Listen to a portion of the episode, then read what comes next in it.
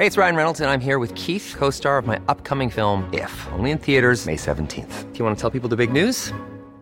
All right, I'll do. Sign up now and you'll get unlimited for $15 a month in six months of Paramount Plus Essential Plan on us. Mintmobile.com slash switch.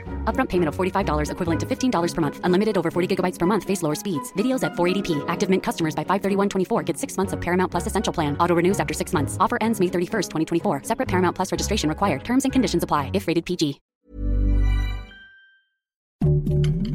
Heraldo Podcast, un lugar para tus oídos. Noticias del Heraldo de México. El presidente Andrés Manuel López Obrador aseguró que el Aeropuerto Internacional Felipe Ángeles está operando al 100%, por lo que expresó misión cumplida minutos antes de que inaugurara la obra en Santa Lucía.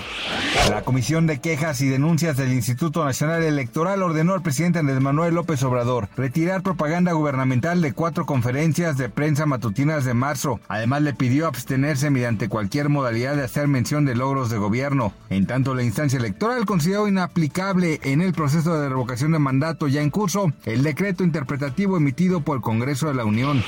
Cruz Roja sigue sin tener acceso a la ciudad ucraniana de Mariupol, cercada por el ejército ruso y principal epicentro de la guerra en los últimos días, indicó hoy el presidente de la Federación Internacional de la Cruz Roja y la Media Luna Roja, Francesco Roca.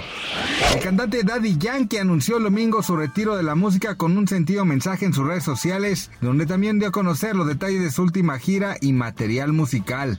Gracias por escucharnos, les informó José Alberto García. Noticias del Heraldo de México.